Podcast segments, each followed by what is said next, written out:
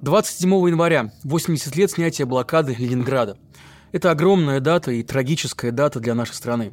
В эти дни пропаганда, я уверен, будет разгонять страсти, в 100 миллионный раз толдычить нам, как страшный фашизм, и под этим соусом будет заводить ту мысль, что сотни тысяч российских мужиков не напрасно сейчас замерзают и гибнут от снарядов на территории Украины. Но я сегодня предлагаю посмотреть на эту страницу в истории нашей страны спокойно. Почти полтора миллиона человек погибли тогда в городе, окруженном немцами. Можно ли было их спасти? И чего же такого важного добилось советское командование этой невероятной жертвой? Да, в путинской России такие вопросы считаются практически неприличными. Помните же, с чего начались проблемы телеканала «Дождь» в 2014 году? Журналисты тогда спросили своих зрителей, нужно ли было сдать Ленинград, чтобы сберечь сотни тысяч жизней. За эти слова канал отключили большинство спутниковых кабельных операторов – ну и «Дождь» в итоге потерял большую часть рекламодателей и был на грани закрытия. Вы только задумайтесь об этом. Российские власти посчитали кощунством сам факт возможного обсуждения верности действий советского руководства. То есть еще тогда, в 2014 году, нам начали насаждать идею, что долг гражданина – умереть за решение полководца. И неважно, правильное оно стратегически или нет – но почему мы должны верить в эту догму? В подвиге самих ленинградцев никаких сомнений, конечно, нет. Но все же, почему и зачем сотни тысяч людей гибли в тяжелых муках? Можно ли было избежать этой трагедии? Давайте разбираться. Меня зовут Павел Коныгин. Пожалуйста, подписывайтесь на нас в Ютубе и Телеге, чтобы не потеряться. И еще, наверное, стоит скачать VPN, если все-таки власти будут блокировать YouTube. Все это поможет нам в самые тяжелые времена не забывать самое главное, что вместе мы не одиноки.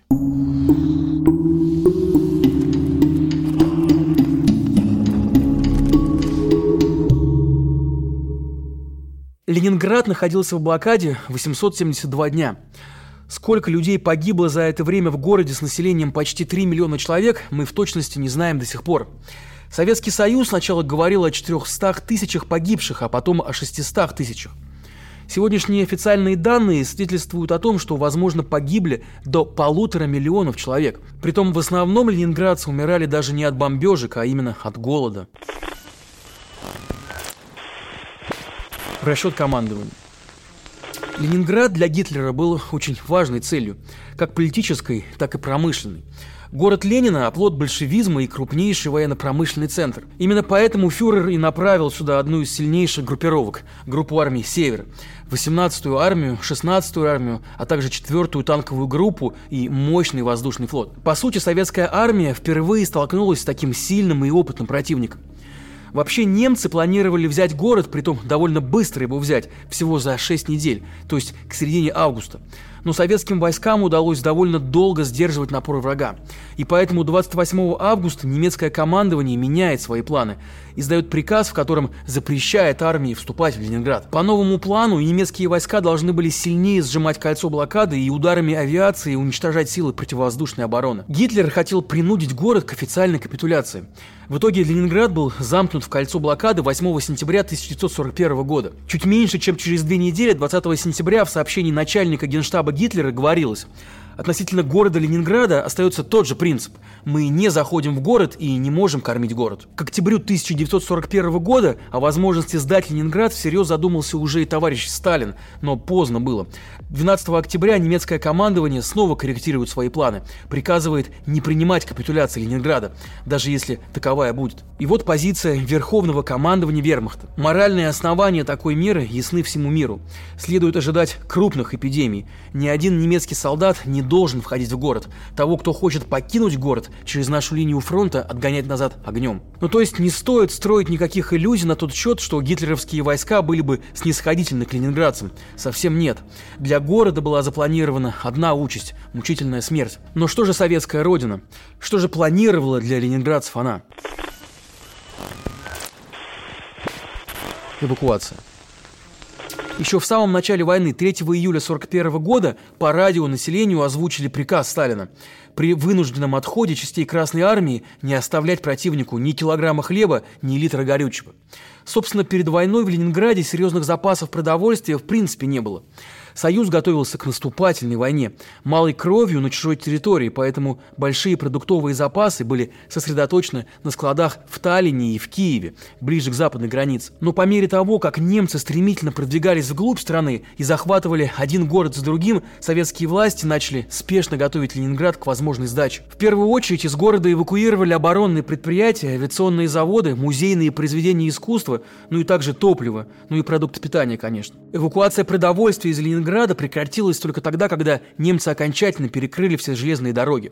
А как же люди? Ну, по законам военного времени, что тогдашнего, что теперешнего, для нашей страны в приоритете только то, что важно для победы в целом. При этом цена победы как раз не важна. Количество железнодорожных составов и время на эвакуацию были ограничены. Враг наступал быстро, так что приоритет в эвакуации был отдан заводам и музеям, не людям. И вот обязательной эвакуации жителей Ленинграда никто так и не объявил. Вагоны для вывоза людей были поданы буквально за несколько дней до того, как было прервано железнодорожное сообщение. Существовал также и план по эвакуации детей, но и он был бездумный и формальный. Летние лагеря, куда везли детей, находились на юге и востоке от Ленинграда.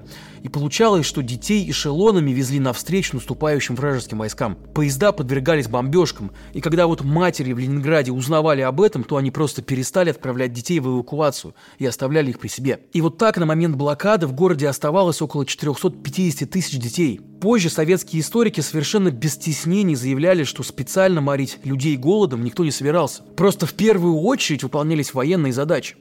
Забота о мирном населении была не в приоритете. Страна не готовилась к оборонительной войне. Готового плана действий просто не было, и решения часто принимались в торопях. Голод. И вот даже сегодня, 80 лет спустя, о том, что происходило в голодающем городе, невозможно слышать без содрогания. Вот легендарный дневник Тани Савичевой, 11-летней девочки, которая скупо и бесстрастно документировала происходящее с ее семьей. Женя умерла 28 декабря в 12 часов утра 41 года. Бабушка умерла 25 января 3 часа дня 42 года. Лёка умер 17 марта в 5 часов утра 42 год. Дядя Вася умер 13 апреля в 2 часа ночи. Дядя Лёша 10 мая в 4 часа дня, 42 год. Мама 13 мая в 7.30 утра, 42 год. Савичевы умерли, умерли все. Осталась одна Таня. А вот строчки из дневника другого ленинградского школьника. Съели жареную кошку, было очень вкусно.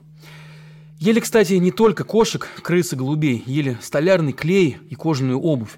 В конце концов, ели даже человеческие трупы. Что происходит с человеком во время голода? Организм начинает перерабатывать собственные мышечные ткани.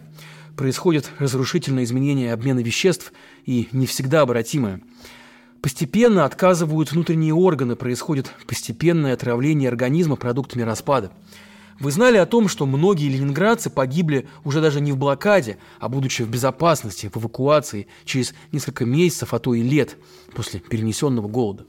Та же Таня Савичева сумела пережить блокаду, но умерла от последствий долговременного голода спустя два года, уже в эвакуации. Почему не снабжали Ленинград?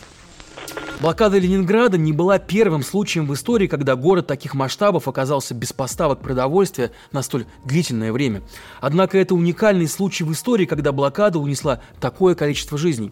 Исследователи приводят в пример наполеоновскую осаду Кадиса или блокаду Западного Берлина Сталином. Мол, даже в тех экстремальных условиях удавалось наладить поставки продовольствия в осажденные города.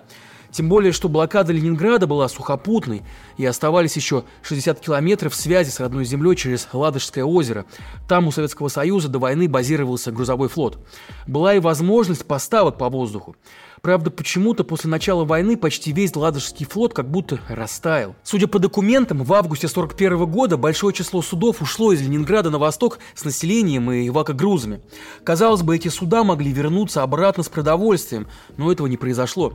Или вот еще один из документов. В конце августа Государственный комитет обороны предписал Народным комиссариатам военно-морского и речного флотов выделить для нужд Ленинграда 25 буксиров и 75 барж но решение так и осталось на бумаге. Исследователи посчитали, что для того, чтобы обеспечить город необходимым для жизни количеством хлеба, ежедневно требовалось 5-7 барж с минимальной загрузкой. Барж было даже больше, но поставки муки так и не начались. Даже когда в тяжелейших условиях удалось наладить дорогу жизни по льду Ладожского озера, Автопарк регулярно простаивал из-за нехватки горючего. Но почему так было?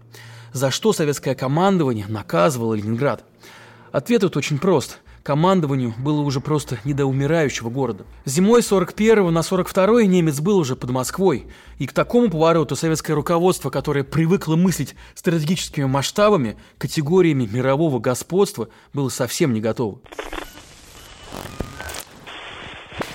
Неизвестная трагедия – вы удивитесь, но в послевоенные времена, да даже и при Хрущеве, население страны в основном даже и не знало о том ужасе, что переживал Ленинград. Ну вот банально, мой дедушка Осетин, кстати, полковник танковых войск, дошедший до самого Берлина, приезжал в сочинский санаторий и там с удивлением слушал то, что рассказывали курортники из Ленинграда. И это шокировало, это вызывало вопросы вызывало недоверие. И сегодня мне лично понятно, почему советское руководство пыталось не то чтобы замалчивать, но не сильно выпячивать ленинградскую трагедию. Вот и в новом учебнике истории под редакцией Мединского, посмотрите наш разбор об этом, если еще не видели, основной акцент делается на том, что, цитата, «попытка германских и финских фашистов уморить голодом жителей Ленинграда является крупнейшим военным преступлением в истории человечества». Да, это действительно так, но к советскому военному руководству точно никаких вопросов не возникает.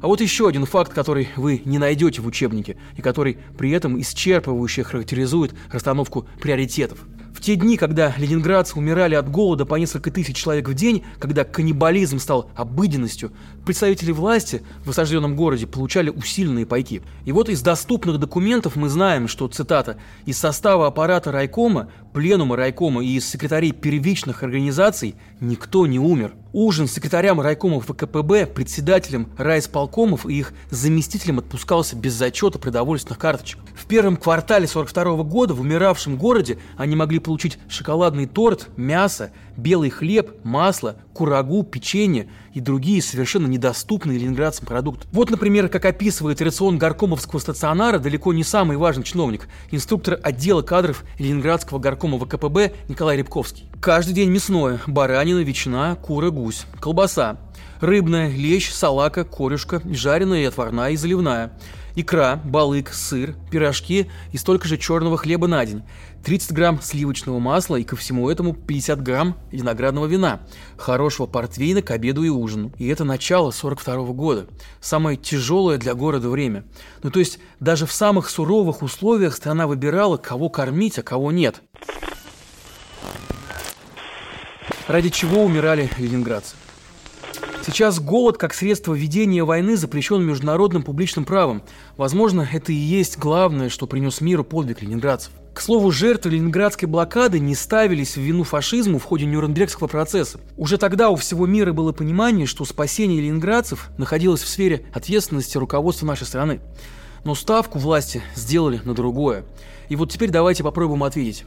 От чего нынешнее руководство России так боится вопросов по поводу событий давно минувших дней? Казалось бы, ну вот 80 лет уже прошло. Уже и начальники умерли, и все эти маршалы, полководцы. И в конце концов, в самом вопросе, можно ли было избежать этих жертв, нет неуважения к подвигу ленинградцев. В этом вопросе есть, наоборот, забота об их памяти. Так почему же не разобраться в том, как можно было бы избежать этой страшной трагедии? А вот почему.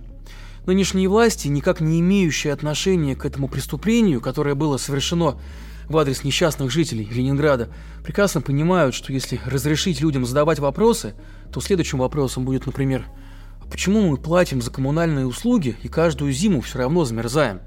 Ну а дальше хуже. Можно ли было бы спасти моряков с подлодки Курск? Или можно ли не убивать детей вместе с террористами, как это было в Бесланской школе или на Нордосте?